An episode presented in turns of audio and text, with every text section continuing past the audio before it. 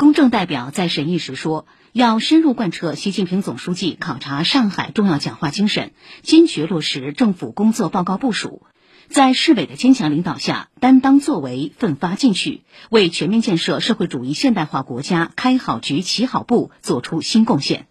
公正说，李克强总理做的政府工作报告是一份高举旗帜、求真务实、鼓舞人心、催人奋进的好报告，我完全赞成。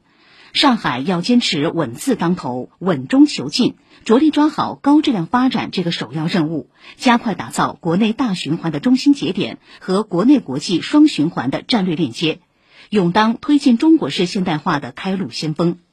要全力推动改革开放向纵深发展，努力为全面深化改革开放探索新路子、积累新经验，